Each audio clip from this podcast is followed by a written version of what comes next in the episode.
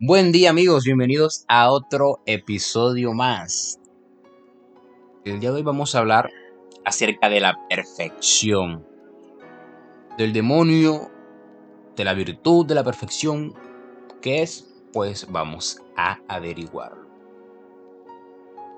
Me gustaría empezar con esta frase de Marco Aurelio, sacado del libro de Ryan Holiday llamado 366 Meditaciones. Dice, pepino es amargo, así que tíralo. Hay espinas en el camino, entonces mantente alejado. Ya he dicho suficiente.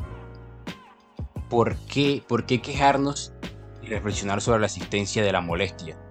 Tal pensamiento te convertirá en el asme reír del verdadero estudiante, del verdadero filósofo. Un carpintero o zapatero se reiría si señalara el acerrín y las virutas del suelo de sus tiendas, de su lugar de negocio pero mientras esos comerciantes tienen cubos de basura para tirar, la naturaleza no lo necesita. Marco Aurelio nos invita a no quejarnos por las imperfecciones, a no quejarnos por las molestias de nuestro entorno.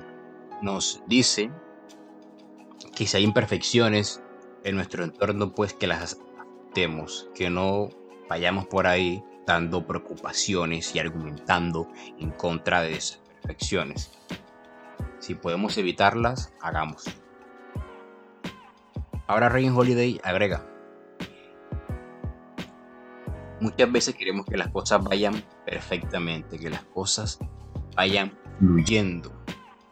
Y este lo utilizamos como excusa para no actuar, para no empezar. Entonces nos decimos a nosotros mismos que vamos a empezar una vez que las cosas estén correctas. En cuanto las cosas estén correctas, voy a empezar. Cuando tenga X, voy a hacer Y. Pero solo cuando tenga X. Por ahora no. No, es que no empiezo porque no tengo tal cosa. A ver.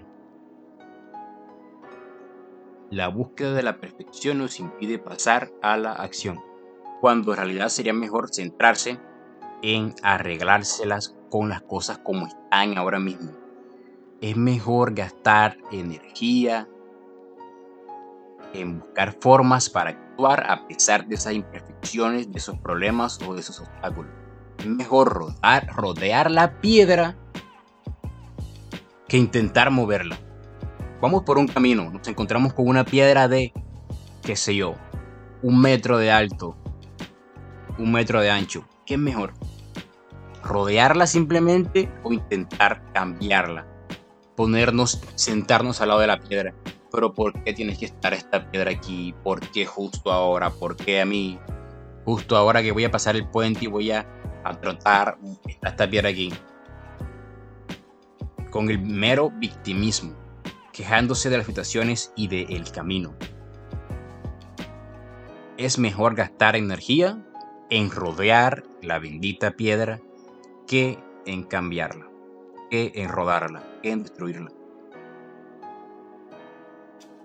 Marco Aurelio se recordó a sí mismo, se decía a sí mismo, no esperes la perfección de la República de Platón. No esperes que todo el mundo esté perfecto para poder empezar.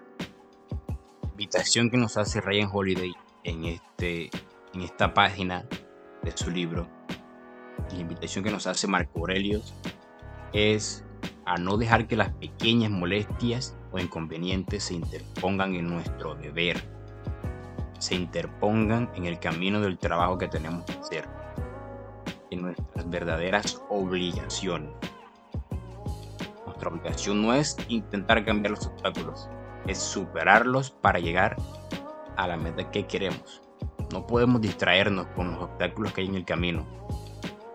No, no, no.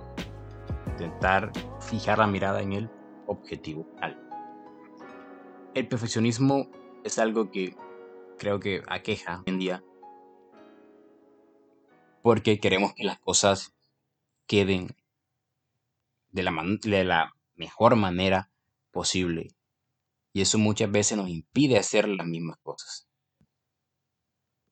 Vamos a ver primeramente cómo identificar este perfeccionismo, pues hay ciertas pautas que nos pueden ayudar a identificar cuándo estamos cayendo en este círculo vicioso. pues solemos darle, darle muchas vueltas a los posibles errores.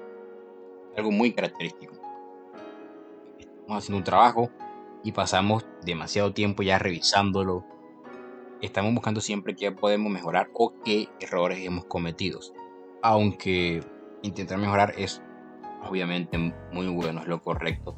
Pues esto se vuelve ya un, perfeccionismo pues que nos trae ventajas más que, que ventajas. Cuando ya nos obsesionamos en detalles muy insignificantes.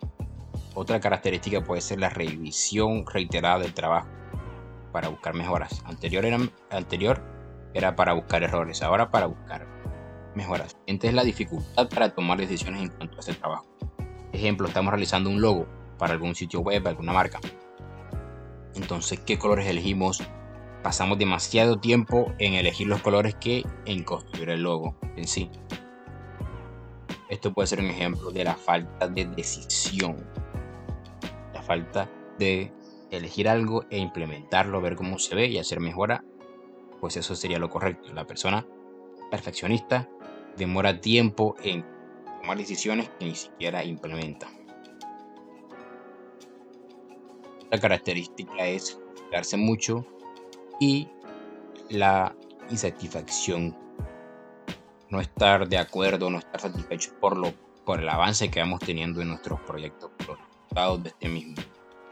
Ahora, el perfeccionismo tiene ciertas consecuencias, ciertos efectos negativos. Primero, y más importante o el más evidente, es la inversión excesiva de tiempo. La dedicación de tiempo en detalles, en divagación, en pensamiento que gastamos al divagar, por ejemplo, cuál opción es la correcta o cuál decisión es la correcta.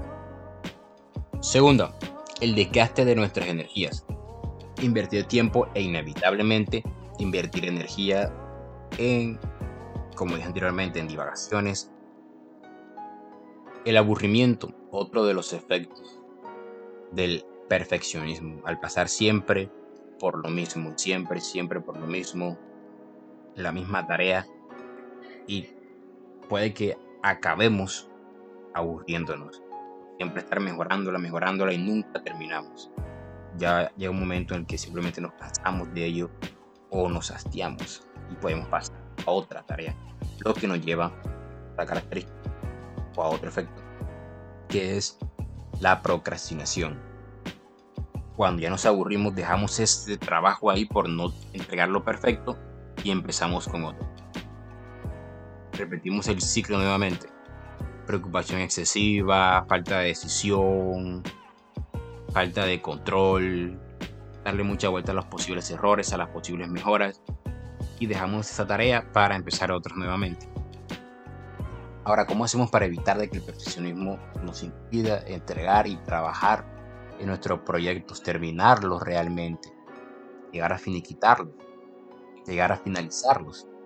Pues la clave es buscar el equilibrio entre la calidad y la inversión, de la calidad y la dedicación. La calidad, por ejemplo, debe ser lo suficientemente buena para tus estándares, los estándares que se te hayan impuesto, o para destacar entre la mayoría y así poder tenemos por la parte de la dedicación el tiempo y el esfuerzo dedicado. Debe ser el mínimo posible, o sea, hay que ser eficientes y eficaces a la hora de realizar nuestros proyectos. Algo importante, muy importante que hay que resaltar, es que ambos conceptos, dedicación y calidad, dedicación y calidad van a depender de la tarea que estemos realizando. Van a disminuir con la importancia de la tarea que tengamos en mente o como meta si bien es cierto que podemos dar lo mejor que podamos en cada tarea, es también cierto. Debemos cuidar nuestra energía y nuestro tiempo. Hay una frase que dice que como haces una cosa, haces todas las cosas, haces cualquier. Es decir, como haces cualquier tarea, se ve reflejado cómo eres tú como persona, cómo trabajas. Pero no podemos buscar la perfección no podemos, buscar la excelencia en completamente todas las tareas porque hay cosas que, que no son tan significantes como otras que sí realmente necesitan esa búsqueda de la excelencia. Necesitan una inversión considerable de tiempo y energía.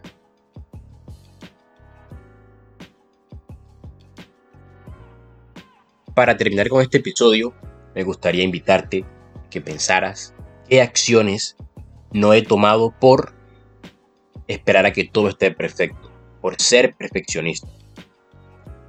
Analiza en qué aspectos de tu vida estás dejándote invadir por la perfección y no estás actuando.